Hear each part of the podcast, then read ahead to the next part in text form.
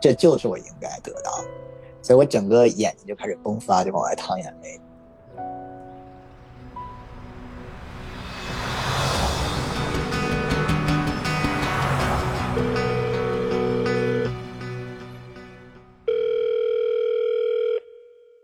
你好，这里是微光斯坦尼。发小和发小夫十四年的故事，讲到今天是第三期，也是最后一期。从二零零九年他们正式在一起，到今天要讲述的他们二零一七年走入婚姻殿堂，中间之所以没有给大家过多叙述，是因为相对而言，中间那八年是我们能想到的生活的样子。尽管依然经历了好几年异地，我发小每周末风雨无阻要往返于发小夫所在的城市。但是他们坚守了下来，除了相爱，我想或许还有一个原因是这份感情太过于来之不易。关于我们两对为什么要去国外结婚，我想先说一点我个人对婚姻的观点。有人觉得相爱的人不需要那一张纸去证明什么，但是在我看来，婚姻不仅仅是一种证明，而是一种契约，一种秩序。更重要的，其实它可以关乎到生活和生命的方方面面。你们从此以后要以一个整体去面对一切。这后面所包含的，我想不需要我过多赘述。当然，对于彩虹群体去国外结婚这件事儿，假如你确定你未来一定不会去国外生活，那么的确意义不大。但是如果你未来某一天有去国外生活的可能性，那么这件事儿便具有另外一个维度的意义。今天的节目中，大家除了会听到婚礼当天的情境，还会在后面听到我发小向母亲出柜的经历，那是我至今都会为之动容的事儿。现在就从二零一七年年底那场难忘的婚礼开始吧。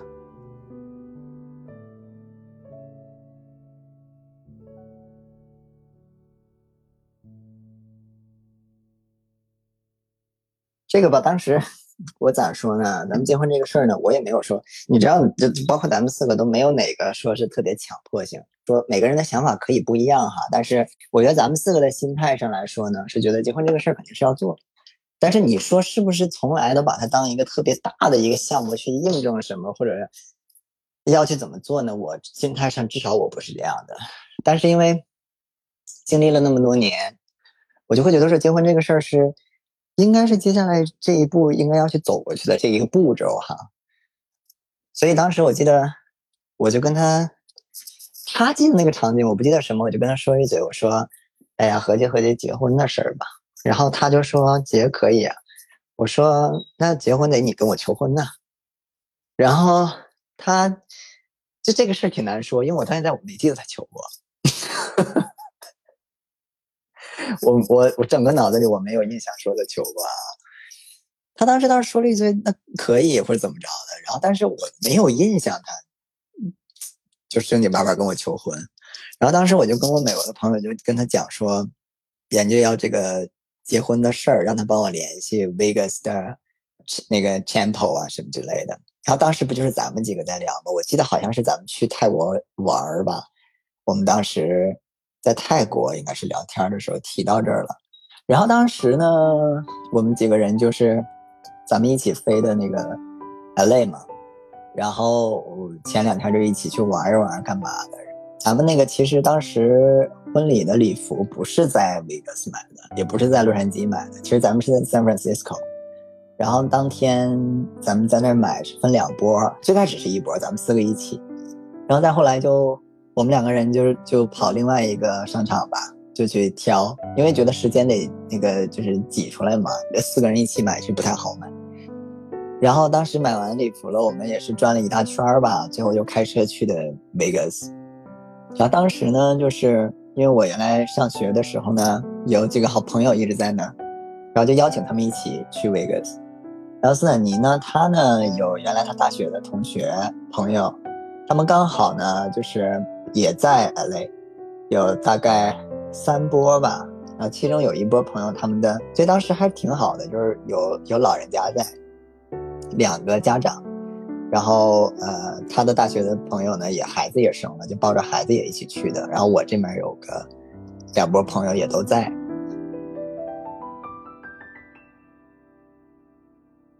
所以当时婚礼的时候，当天我们要先彩排嘛，就是有一个那个 warm up，一个 stand by，当时就告诉你说，你这个 rehearsal 你要经历几个步骤啊，都怎么样。而其实我整体的状态呢，我是一丁点儿都不紧张的哈。那我觉得其实幺八幺八跟斯坦尼也不怎么紧张，但反而就是，呃，林浩很紧张。他就从彩排我就知道他很紧张，因为他肌肉是不放松的，虽然他表情好像貌似没有什么，但他很紧张。然后当时是先给我们拍了一些这个两个人在一起的这个叫什么呀？就照片啊。其实我们都知道那照片肯定会挺难看的，他那个有有专门的那个 photographer，他就一直在拍，我们就知道这东西以后也用不上。但是出于礼貌呢，人家拍的时候呢，我们也在那摆那些 pose 啊，就是围着一个呃那个台球案子来回绕，很老派的那种造型。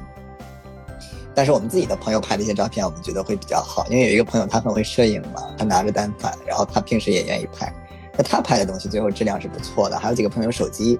拍的也不错，大家就嘻嘻哈哈啊，很欢乐。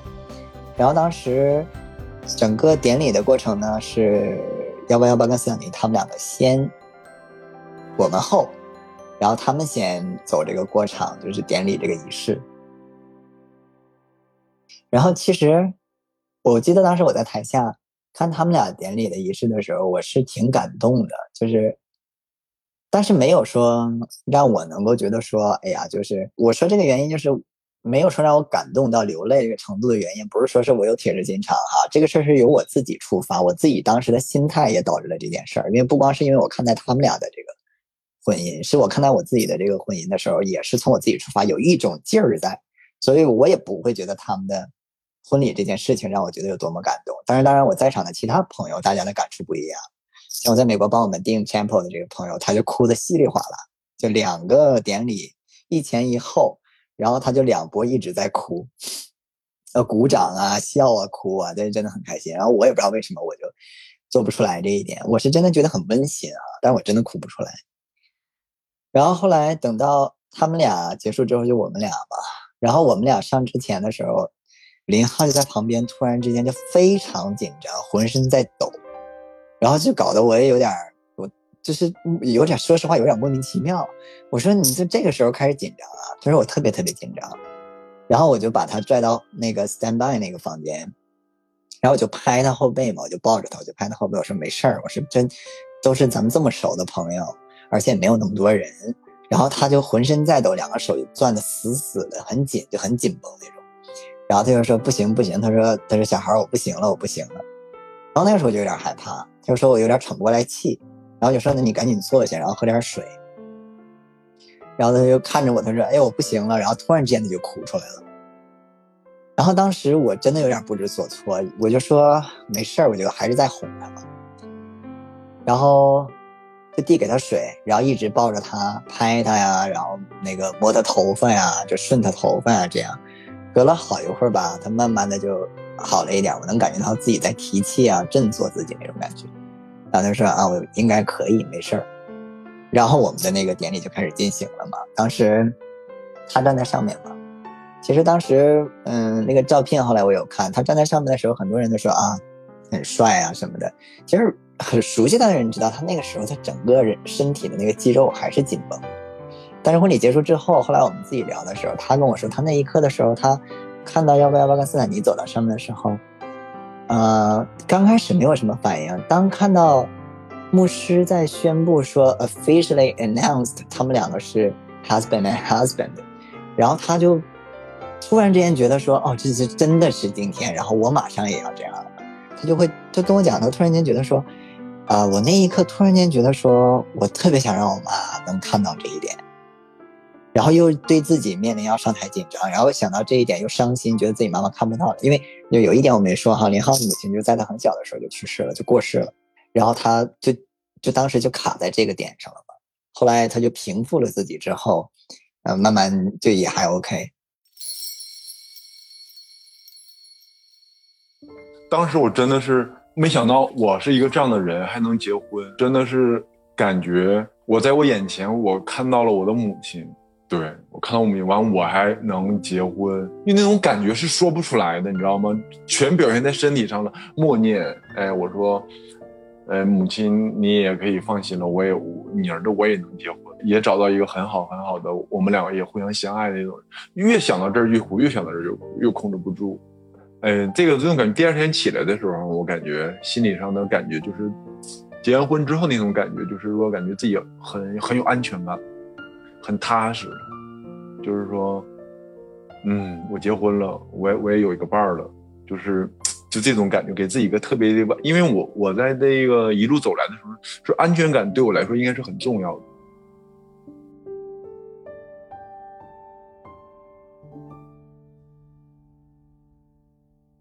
然后整个这个状态就是，嗯，他看完整个婚礼之后的那个 video，他跟我讲说说他不太高兴。我说为什么你不高兴？他说因为我觉得你不是很认真的对待这件事儿。那其实我觉得我周围的朋友幺八幺八也好，斯坦尼也好看过我们那个 video 的话，他们可能也会有这种感觉。所以其实今天我去之前我只跟林浩说过这个事儿，我没有去剖析我的心。就现在录这个节目的话，我可以说我其实当时心里是什么心态呢？我从头至尾为什么对幺八幺八跟斯坦尼他们两个站在台上也没有说多么深入的感触或者感动？最简单一句话，我是觉得我们这两对走到今天，然后我们得到了现在，我们现在婚姻这个事情修成正果，我觉得这个是我应得的。我从要去举行这件婚礼那一天起，我心里就是这样，就从来都觉得说这太是我应得的了，就是凭什么？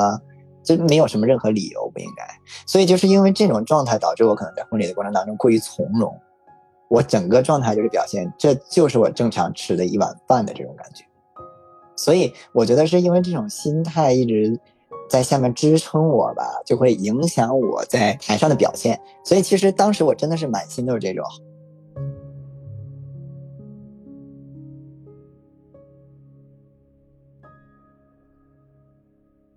后来我记得中间有一个插曲，就是我们共同的朋友是斯坦尼的大学同学，然后他在嗯 San Fran 生活，然后因为他原来钢琴是那个十级嘛，真正考过级，就很牛。然后我们当时呢不知道那个 tempo 没有婚礼进行曲，那你说结婚你也不能说就没有音乐干走吧，那也太尴尬了。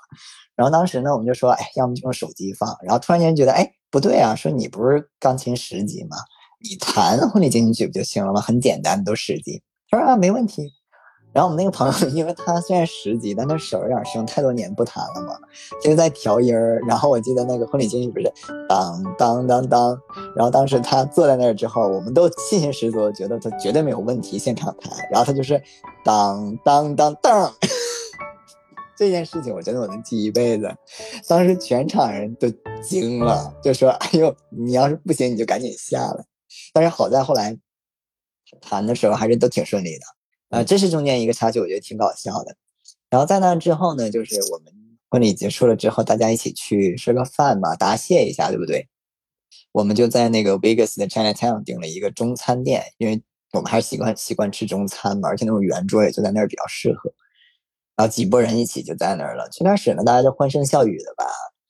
然后我记得。最开始是聊一些这聊一些那随便聊，后来聊一聊问题可能就比较深入。我现在不记得当时是谁问了一嘴，然后怎么回事就触到我那个点了。当时他就问说，因为我真记不清是谁哈。当时有一个人问说，你们现在结完婚的感觉是怎么样的？然后当时就问到我的时候，我记得我就突然之间感觉内心的这种涌动哈，在婚礼结束的时候就迸发了。我当时就是说，有一种我内心有一种不甘。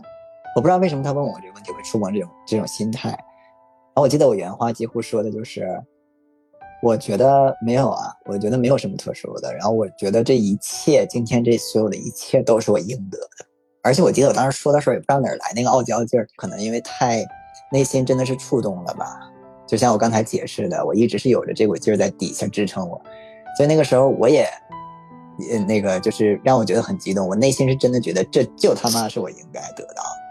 所以我整个眼睛就开始迸发，就往外淌眼泪。但是我是笑着，然后就遮着脸嘛。我说完那句话的时候，他在旁边马上就是眼睛也是通红，就开始哭。所以这我觉得是挺复杂的一种感情吧。但是我不知道怎么能把我自己的内心剖析的更清楚了。给我的感觉就是，我是从小是一个很很要强、很好强的一个人。然后我就觉得说，这个人群为什么活得这么累？然后，呃，因为我刚才说的都是我们感情上的点点滴滴，但是。生活上的一些不便利呀，或或者林林种种的这些，我没有在这个过程当中说，因为这整体说的是我的感情经历、生活经历哈。但是我觉得每一个这个群体的人，你都或多或少会觉得生活当中有一些压力，你都或多或少觉得说别人的一些普通生活的诉诉求，在你身上的话可能比较难达到。你如果想达到的话，你要比正常人优秀很多，社会才给你一定的空间。那所以，我又是一个特别要强的人，所以我就觉得说，凭什么不是我的？所以整个这个信念一直贯穿到婚礼结束之后呢，我才反应过来这东西已经结束了。说实话，时过境迁之后吧，反过来想，因为我们现在说已经是五年前的事儿了嘛，你知道吧？然后你像你跟我呢，我这个整个说的这个过程呢，跨度是十多年啊。一个人呢，一辈子你活不了几个十年，所以其实我的心态也一直在变。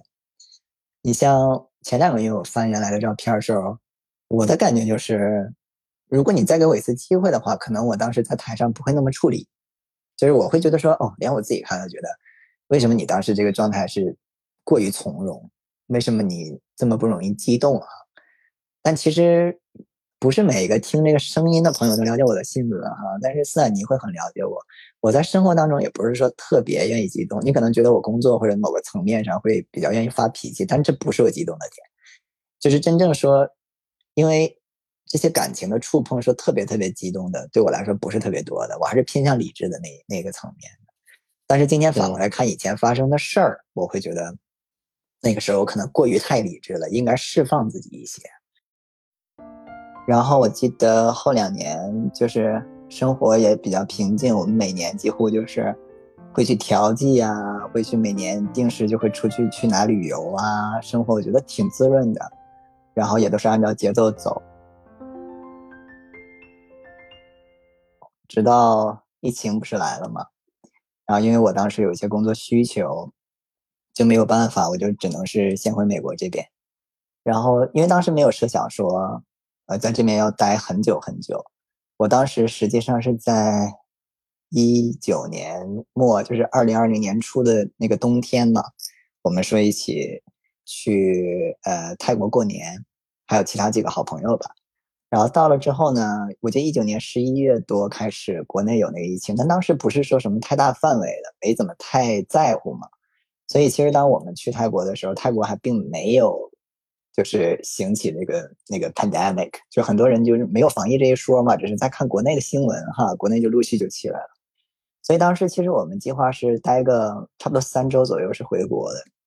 那当时按照我的计划，实际上是先回国，然后待个一个月左右一两个月吧，想要在四月份左右再去美国，是这么个计划。所以当时我去泰国的时候，我带了一整箱的那个短袖短裤嘛。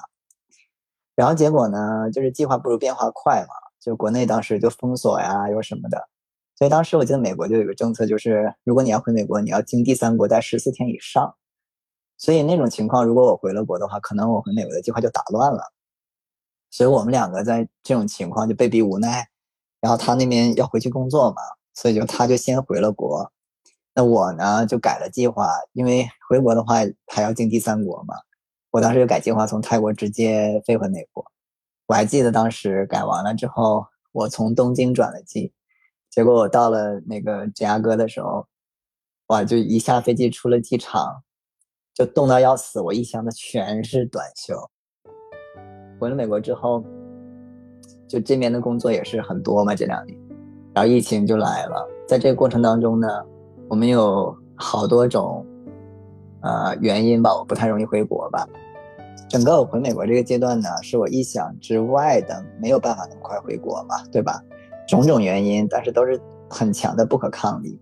然后呢，这一晃呢，就是我是二零二零年的二月份回的美国，呃，然后我记得是在去年是二零二一年四月份嘛，就差不多是一年零两个月左右的时间。这个过程当中呢。你说两个人想不想？这就不用问的问题。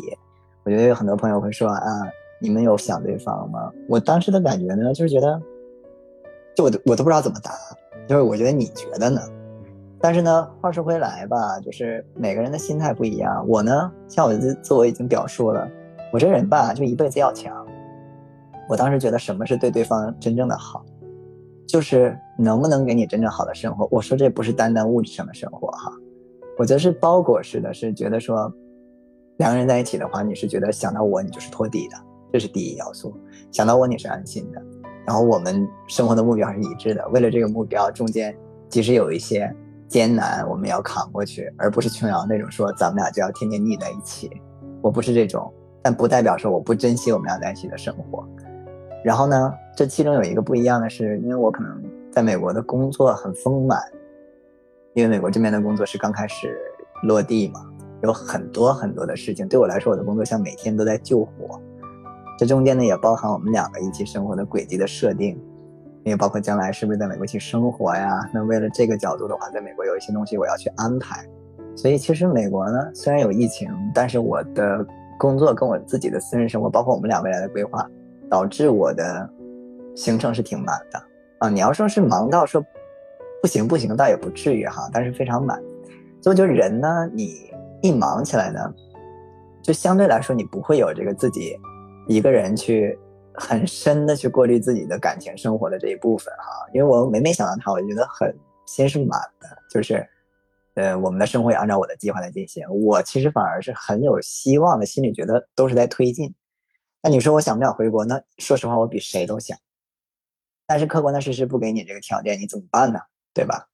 但是呢，他跟我的情况不一样，因为他一个人在国内呢，像我刚才也说了，他母亲很早就去世了，然后父亲也很久很久的不联系了嘛，几乎没有什么联系，所以他一路是一个人，呃，走过来的。那他当他真正把他自己寄托给一个他爱的人的时候，他反而是就大家听前面的可能会觉得是我寄托于他的那个啊怎么说依赖性更强？但实际上随着时间步骤往后走呢，实际上是他对我的依赖性更强。不是说我不依赖他，就像我说的，就是我们工作性质不一样，他有更多的自己的时间，再加上他原来自我生活的时候太过于包裹自己，所以当他放弃自己的时候，选择把自己交给你的时候呢？他会对你极度依赖，啊，我对这件事情是非常喜欢的，我没有任何排斥。但是在两个人有这么远的距离跟时间不能见的时候呢，他可能就会对他的影响比较大。所以我记得我差不多在美国一年左右不能回去的时候，那个阶段他就有一些崩溃，然后他就会很难受，就给我打电话的时候，你能感觉出来很不开心，然后呢又要克制自己，然后包括后来他就。晚上呢，他就买一个那种长的抱枕啊，然后他就可以抱着睡。然后他就说啊，我就觉得反正我睡觉时候，我就觉得我在抱着你睡。然后他因为我俩睡觉的时候呢，两个人会抱在一起，但真正睡熟睡的时候是不会的。一般我俩抱到最后的时候，就说睡觉吧。然后两个人因为两个人都不是喜欢那种抱着对方睡死的那种，然后一般他就会拍拍我说晚安晚安宝宝啊，就这样。就平时我俩睡觉，所以后来他养成那个习惯呢。我太久没回去的时候，他就自己要睡的时候，他就把那个抱枕放旁边，拍一拍那个抱枕，然后就说晚安，宝宝。所以其实听着还是就很可怜的。你说这个事情上，如果是最了解心态的人，不是我周围的朋友，一定是我。所以就包括我周围的朋友，包括赛尼啊，那个阶段也跟我讲说你要多关注他啊什么的。其实我心里的潜台词是我知道你们是为了他好，但是你设身处地的想象，真正了解他的心态的话，是你们吗？其实不是。我比谁都清楚，对吧？这个是我觉得是毋庸置疑的一个事儿。但是我就跟他聊天啊，我就往好的方向去聊，然后去慰藉他的心理嘛。我就说，你看，我告诉你哈，嗯，宝宝，最近我都在干什么？然后对咱们将来的生活有什么帮助？现在已经进展到哪一步？我想让他有极度高的参与感，他知道我在这边做的事情是什么。我希望他在高度上看的话，我们是为了自己的生活构建，而不是说。就看说我想你，你想我这个问题，因为我也确实没有别的办法，因为你不能在他身边，那我们就要为了自己的希望啊，为了将来啊，就这种感觉，其实对他是有一定的治愈力，但是我觉得有限，所以那个阶段呢，他就陷入了一些比较 down 的那个情绪。嗯，那个时间真的是，我现在有时候也真的是不想去想那个二零二零年年底到二零一二零二一年年初那种状态，那种状态真的是感觉让人一种崩溃的状态。就是每一天，我俩打电话，那那时候真的，我俩打电话一天，他要只要是我给他打电话，他不接，我的心里一天一下午，我下午整个的工作都很难去控制，去完整就把这个工作顺利的干，开心的干下去，没有过，真的，真的是那个阶段说，只要我给他打电话，他不接，我心里就是不行，或者是我俩拿我打完电话说两句完就挂了，我心里都是开心的。就那个年代，我知道是我自己的问题。就那个阶段，是我自己心理上或者什么所有的状态都是不对的。因为我吧，我的内心你看着还挺爷们儿的一个人，其实内心真的没有小北那么强大。他，你看，你说咋的？我们俩现在这种状态都是为了什么？我俩以后那不那不都得奋斗，都不得挣钱，不都得怎么怎么地吗？但是我内心有的时候，我俩打完电话，他就这么说完之后，我他这么跟我说的时候，我的内心是真的受不了的。我说你能承受我，难道我就能承受吗？我说你什么样就要求我什么样。但是这些话我没有说，是我自己内心的一个反应，因为这样他如果我再顶下去的话，那两个人就是打起来了，吵起来了。但是我的我的内心的独白就是什么的？我说我说难道没有钱的日子我也能过？我说我说我也不需要这个。我说我现在就希望两个人在一起就行。因为那个季节，那个黑色的季节的时候，我真的是不行了。就是内心是垮掉的。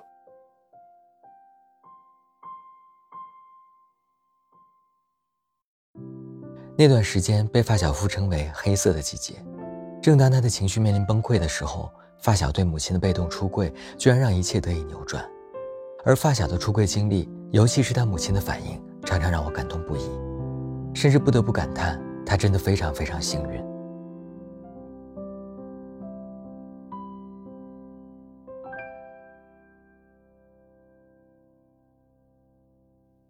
嗯，然后直到，呃，去年的四月份，二零二一年四月份，当时呢，因为我家里的情况呢，我妈妈会就几乎是一天到两天就会给我打个电话，也不光说是因为，呃，就是母子的关系，因为我们工作是等于说在一起的，但是我们都在我们打电话的话，时间一般比较久，但是百分之九十五的时间都是在讲工作。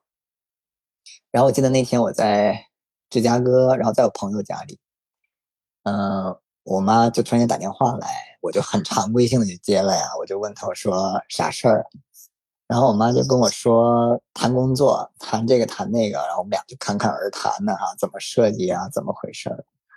然后谈差不多时候，我妈突然间跟我说了一嘴，就说：“哎，还有一件事儿，儿子，我问你件事儿。”然后我说：“，你说呗。”然后我妈就说：“嗯，是这样哈，那个你大姨。”然后跟我说说那个儿子是同性恋，然后你是吗？然后当时我第一反应就有点蒙圈，就是怎么来形容呢？就是一种你懂那种后背就是汗突然间下来那种感觉啊。但是呢，我的感觉比较复杂，也不是说完全就是惧怕，也没有，就是突然之间就。脑袋一片空白，我妈还先说了一嘴，她就说铺垫了一嘴，她说是的话也没事，你就跟妈妈说啊，不是也没关系，是也没关系。然后当时我就想了半天，就定格了一下，然后我就跟她讲，我说我说妈，反正我是不是的话也不会影响我们感情的。然后我妈就说说啊，你要这么说我就明白了。然后她就说啊，那也没事儿。然后就说那那个妈猜一下啊，说哎，反正那个谁。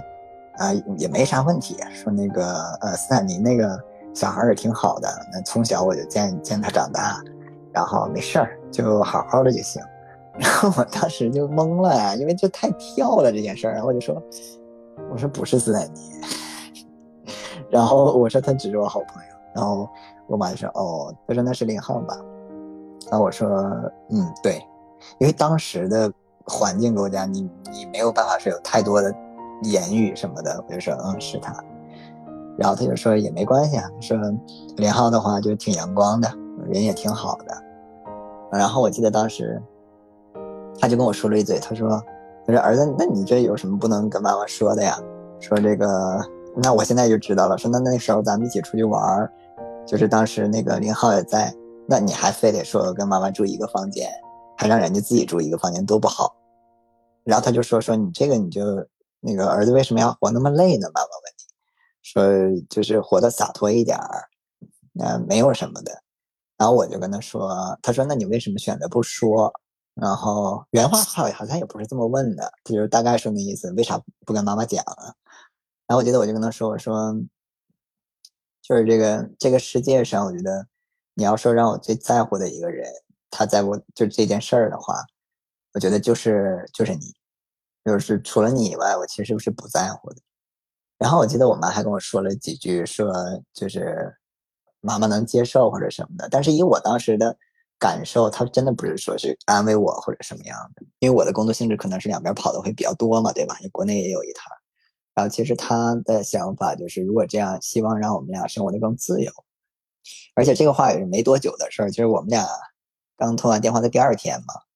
因为我妈这个人你也知道，她思维特别活跃嘛，她不是拘泥于说这个感情用事的人，她是知道了这个问题之后，那这个问题是带引号的啊。对她来说的话，她想让我儿子得到他想要的生活，那她脑子里第一时间就转变的就是，她根本就不纠结说啊你是这样人或者怎么怎么样，她会想说我怎么样让他能够过上他想要的日子，在我的范围之内怎么样能尽力努力的让他得到。所以第二天我们通电话的时候，其实我们就在谈论的就是。美国的这部分工作的可行性啊，将来我们的生活的规划呀，然后包括我的生活啊是怎么怎么样去落地呀，什么之类的，就非常快的节奏。那我觉得这个确实很多人可能都未必能理解得了的吧。但是每个家庭有一个特殊状况。这事儿结束了之后，我不是第一时间也就跟他沟通了吗？然后我记得当时他还是在工作呢，就是工作一半的时候拿电话出来。然后他还是依旧保持他原来的风格吧，因为你知道他不是话特别多，或者能跟你去分析什么的。但是我跟他说这件事儿的时候呢，我能觉得他，他没有说像想象当中知道这事有多开心那种抑制不住的笑，我感觉特别认真的在听，然后眼睛一卡一卡的看着那个电话的那个视频，然后就也没有问我任何的问题，什么都没问，然后后来就。然后我我说的，我说我没想到我妈是这种反应，然后我就跟她说，我说我觉得咱们是真的就是这个世界上最幸运的人了。她就说是，嗯，她就说我们真的很幸运。反正就那通电话呢，没有想象当中的有多么喜悦，两个人反而还是挺认真的一通电话。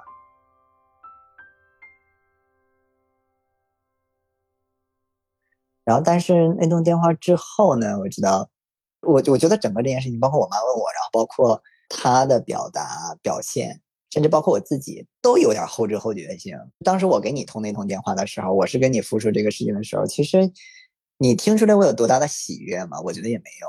真的给我的感觉就是属于那种后知后觉性，就是完全当时没有来得及大面积的消化这件事儿。然后当你坐下来自己去，就是咂巴咂巴嘴儿去去去回忆。你们的那个通话，然后你去总结，然后就我内心真的觉得哈，越来越觉得我妈是就那种冒着光亮的那种人，真的。然后林浩的状态就是从那通电话我跟他说完之后，像我说的，在电话的过程当中，我们两个是还是比较认真的这种这一通电话。但是在那之后，我觉得他也是后半截的过程。我们在通电话的时候，他就会很开心。就是比方说接通你的视频电话的时候，他也是就是笑脸挂着呀，就是是这种感觉。所以我总结就是有点后反劲儿，第一时间都没有完全能消化得住听到这件事儿。后来过了一个阶段吧，我觉得当时我们俩聊天的时候，我就问他，我说我就看你最近心情挺好的呀。他说对呀，他说我最近心情特好。他说因为我现在觉得就是啥都不是问题了。因为我觉得最大的问题已经解决了，就是他跟我说，从那之后他也没有什么太多的难受啊之类的。就从去年那个节点到现在嘛，这个过程当中呢，他没有存在出现过说之前就我说他很难受啊，或者是甚至一个阶段的时候就偏小抑郁的像我那种，就是包括前两天我们通电话的时候，我就跟他讲说目前的。呃，计划是什么样的？但这里面可能会出现一些，呃，不稳定因素，可能导致我也不一定会短期之内就能回得了国。然后他呢，就是比较跟去年，呃，出柜之前的状态不一样，他就还真很认真的跟我说，说没事儿，他说，小孩儿，我们今天都走到这一步了，咱们就把它做到头。就反过来，他是给你一些鼓励的那种，虽然他的语言是比较，就是比较简单哈，但是你能感觉到他的状态。所以你说这件事对他触动有多大？那我肯定是感觉触动非常之大，就是对他的改变也很大。他觉得瞬间就像我妈说那个吧，她觉得就是在阳光下的这种感觉。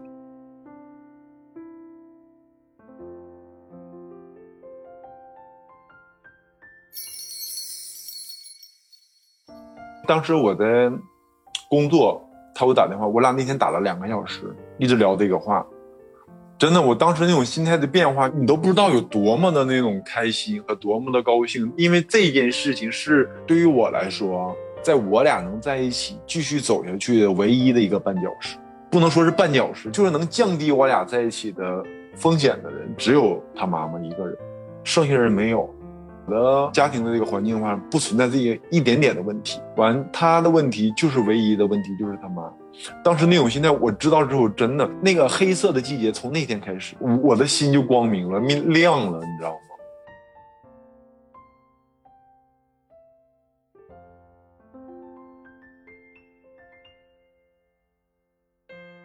如果从感情角度上来说，我觉得你一定要是一个愿意舍得付出的人。我觉得这是第一前提，因为能量，我我一直经常讲，我说能量是守恒的哈，就是如果你对一个人的付出没有是真心的，有所保留的，对方是一定能感受得到的。但当然，如果说两个人的好感是第一要素，但如果说你的付出有所保留，可能你会错失一个比较好的一个机遇，这一段良缘都是有可能的。然后对两个人的。感情能够持续下去的话，我没有什么太多的秘诀，但是以我个人的经验，我们的生活现在是，嗯，对，不要脸的说，是挺充满希望的。我觉得最主要的原因是，真的两个人在一起一定要对未来有规划，这个很重要。但是还有一个，呃，这个顺序不分先后哈，就是说这个群体的人呢，像我说的，生活已经确实是压力很大，对吧？各方面的负担都很重。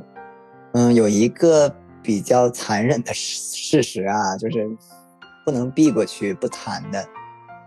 这个群体的人，如果你想你的生活自由度高，得到你想要的生活，说的很露骨，但是你一定要经济非常独立，这是第一要素。你能让你的家庭对你完全放心交得出去，让他觉得说你是独立的一个个体，能够为自己负责。甚至你想让你自己的生活有一定话语权，这是第一要素。我在讲述我的故事当中啊，就有些东西我没有讲，是实际上，嗯，感情那一片翻过以外，对于我们两个人的生活，从经济角度来说，我们是非常独立的。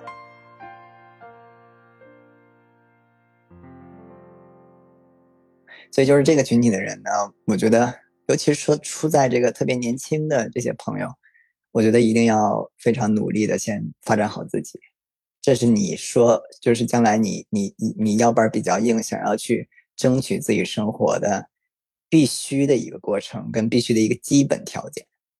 如果这些不存在的话，我觉得你将来你的感情的路是会非常非常难走。嗯，因为其实这个群体呢，不是说每一个故事都会像我这种，更 我听到的很多的声音不是这样的哈。啊，我也挺替他们惋惜的。我的，我我说这话不是说是这些朋友他们就生活有多失败，不是这个意思。但是我听到了太多，是因为这个生活呀，包括经济层面哈，没有办法自立，然后最后导致附属于家庭也好，或者说是没有自己能够撑出一片伞给自己这个空间的这些故事哈，导致最后这个结局不乐观的，真的是比比皆是。所以呢，你愿意承认也好，不愿意承认也罢。这个群体的人呢，真的你要付出的努力啊，啊，为自己争取的空间呢，要比所谓就是正常带引号啊，比 straight 可能要要付出的努力要辛苦要多一些，你要给自己争取的空间要更大一些。我觉得这个听似很残忍吧，但是这个是不争的事实，而且这不光是在呃我们国家的问题，在全世界范围也是一模一样的啊，只是相对程度不同而已。然后对于感情，像我刚才说的。就是人嘛，你的付出跟你的你的能量是会被别人感受得到的。如果你是真的是在付出的话，对方是一定能接触得到的。你不要因为一次受伤，然后把自己包裹起来，永远坐在那儿说我就等一个欣赏我的人。这个现象挺逗的。你说你完全找到另外一个合适你的另外一半苹果的话，我觉得这个可能性不是没有，但是几率太低了哈。所以我也说说我挺感恩的，就是我碰到的是我喜欢的人。而且我感恩的原因也是因为我觉得我幸运的，因为我这人就是想东西可能是偏多那种类型，我也从来没想过说，我从来就活到现在我也没想过说我的初恋就是跟我一路能走到现在的人，这个我是从来没想过的，因为我总觉得说人吧，就是感情有某种程度来说是不可控的，然后可能要经历一些东西之后吧，几次感情也属于很正常，所以其实这点我也是一直觉得挺庆幸的。我不是说初恋就一定是好。就是当然有很多人是有了很多恋爱的经历波折，他可能更成长了。然后但是呢，像我这种呢，就是呃碰到他了，然后给我的感觉是碰到了对的那个人，然后他又恰好喜欢我。我是从这一点上，我觉得比较感恩，就是我觉得上天对我不薄。的确，如我发小所说，上天待他不薄，让他们虽然经历过许多磨砺以后，终于修成正果。尽管我们目前还不知道发小今年会什么时候回国，但是最近跟他们的聊天当中，发现他们状态都很好。那么我便可以继续期待，几十年以后，我们四个老头子还可以常常聚在一起，再回想一下今天所讲述的事儿，再回来听听今天所录下的这段音频，然后能再次感叹：虽然作为彩虹负担了很多不易，但是最终上天待我们不薄。而发小和发小夫的故事，也是《微光斯坦尼》第一季的最后一个故事。下一期将会跟大家讲一讲四个月以来我的心里话。你可以在喜马拉雅、小宇宙、猫耳 FM、网易云音乐、苹果播客、哔哩哔哩搜索“微光斯坦尼”来收听节目。如果你也是性少数群体的一员，如果你也希望分享自己的故事、倾诉自己的困惑，你可以将自己想要分享的内容用五分钟以内的音频进行简单介绍。投稿音频我们会严格保密，投稿尽量不要使用变声器。正式录制和播出，我们会统一进行变声处理。音频文件请以“微光故事”加你的昵称命名，发送到邮箱“彩虹微光”的全拼幺六三 dot .com，或者在抖音、B 站搜索“斯坦尼 Rainbow” 私信给我。万物皆有裂痕，那便是光照进来的地方。我是斯坦尼，我在这里等你。我们下个故事见。